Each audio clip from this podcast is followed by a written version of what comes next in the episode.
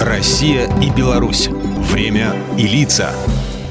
Здрасте, здесь Бунин, и сегодня я о подвиге, истоки которого уходят в далекое прошлое, о братьях Цуба, Иване да Михаиле.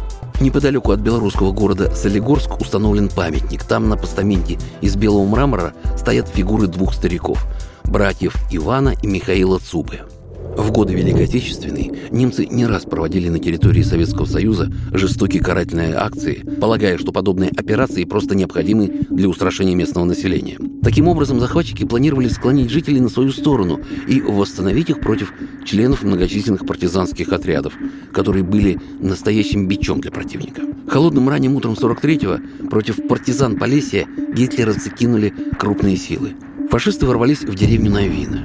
Многие жители успели скрыться в лесах, а вот братья Цуба, Михаил 75 лет и Иван 70, уйти не успели. Они оказались в руках немцев, которые предложили провести их в партизанский лагерь.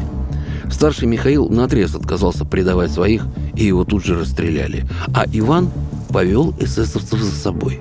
Но те не знали ни про Ивана Сусанина, ни про то, что случилось с такими же захватчиками в далеком 1612 -м.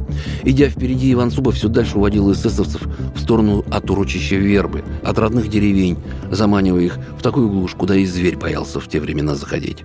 По пояс в снегу они одолели 10 километров, прошли болото и, наконец, остановились возле речушки Лань. Старик тяжело опустился на пень, прикинул, далеко ли партизаны, и, успокоившись, насмешливо посмотрел на вспотевшего на морозе офицера. «Дальше, уважаемые, идти вам некуда, только на тот свет». Договорить он не успел. Удар прикладом по голове оглушил Ивана Цубу, и он уже не слышал и не чувствовал выстрела в затылок. В наступившей ночи фашисты, застрявшие в болоте, начали пускать в небо сигнальные ракеты, прося помощи у своих. Однако первыми на эти призывные сигналы откликнулись партизаны. Они вышли к урочищу и уничтожили отряд карателей. Уцелел лишь переводчик, благодаря рассказу которого о подвиге братьев узнала вся страна.